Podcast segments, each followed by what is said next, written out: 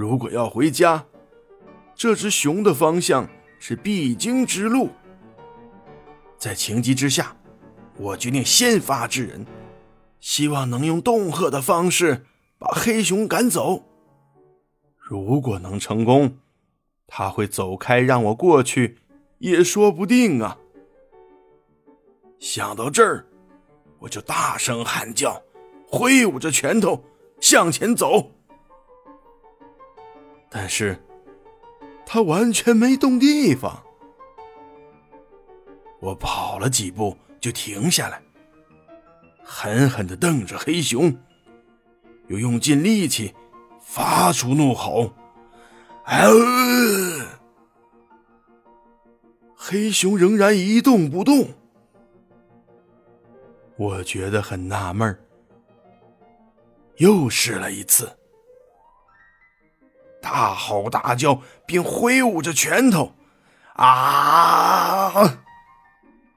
但是黑熊仍然一副岿然不动的样子。如果那个时候狂奔着逃走，可能并不是上策，因为我也许还会碰到别的熊。还不如直接对付这一头。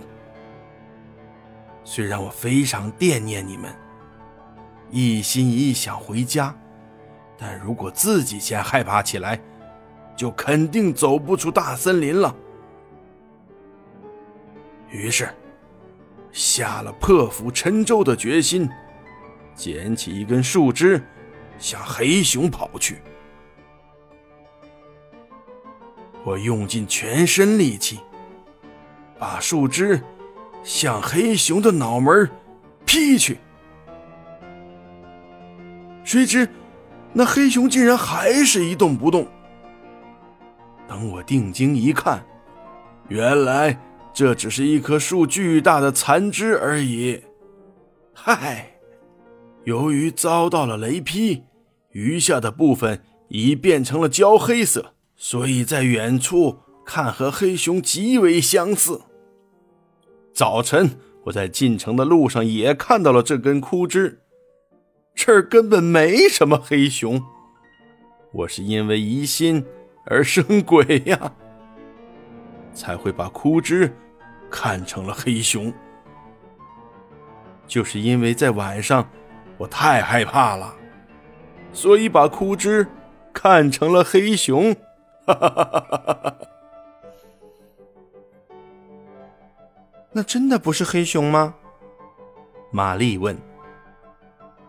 对，那不是黑熊，我竟然对着一根枯枝大吼大叫了好半天呢！哈哈哈哈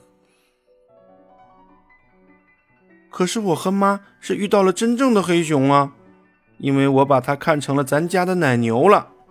所以当时一点也不害怕。罗拉说：“爸听了什么话都没说，只是紧紧的抱着罗拉。那只黑熊差一点就吃掉我和妈了。妈当时以为它是咱家的奶牛，所以还拍打了它的肩部。可是当时黑熊没有什么反应，这是为什么呢？”可能是因为当时黑熊也受到了惊吓，所以一时间没什么反应吧。也有可能是你们拿着油灯，火光照到了他的眼睛，让他感到了恐惧。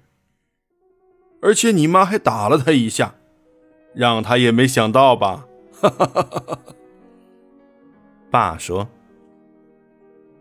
爸，你真的很勇敢。”虽然你昨晚看到的是一根树桩，但是当你以为它是黑熊的时候，你也准备好了和它拼一下，不是吗？哈哈，我肯定会拼的，因为我也无路可退呀。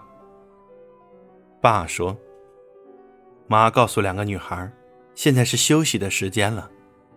妈给玛丽和罗拉换上睡衣，然后在他们床边做祷告。主啊，现在我躺下来入睡，求主保佑我的灵魂。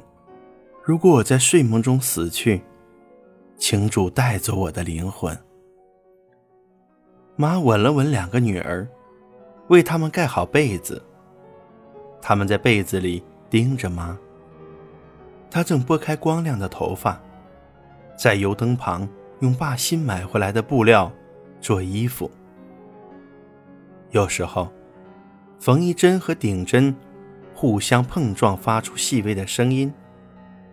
然后就是针线穿过那些漂亮的印花布时发出的柔和声音。罗拉的眼睛又在寻找爸。爸正在往自己的长筒靴上擦油。他的头发和胡子在煤油灯的照射下，看起来像绸缎一样闪闪发亮。爸一边干活，一边吹着口哨。小鸟的歌声告诉我们天亮了。菊花和蔓草都开出花朵。太阳爬过那道山岭。那时，他们埋葬了那个女孩。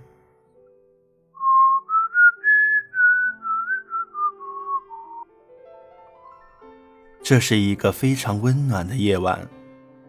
暖炉的火已经烧尽，只留下一些煤炭的灰烬。在大森林里的小木屋周围，白雪都在逐渐融化。静静倾听，可以听到水珠从树枝和屋檐上落下来的声音。春天真的要来了。要不了多久，树木就会长出嫩红或者嫩绿色的叶子，森林里将开始变得五光十色，鸟儿们也要尽情的高歌了。到了那个时候，爸就不用在暖炉旁边给他们讲故事了，因为他们可以整天在森林里。玩耍了。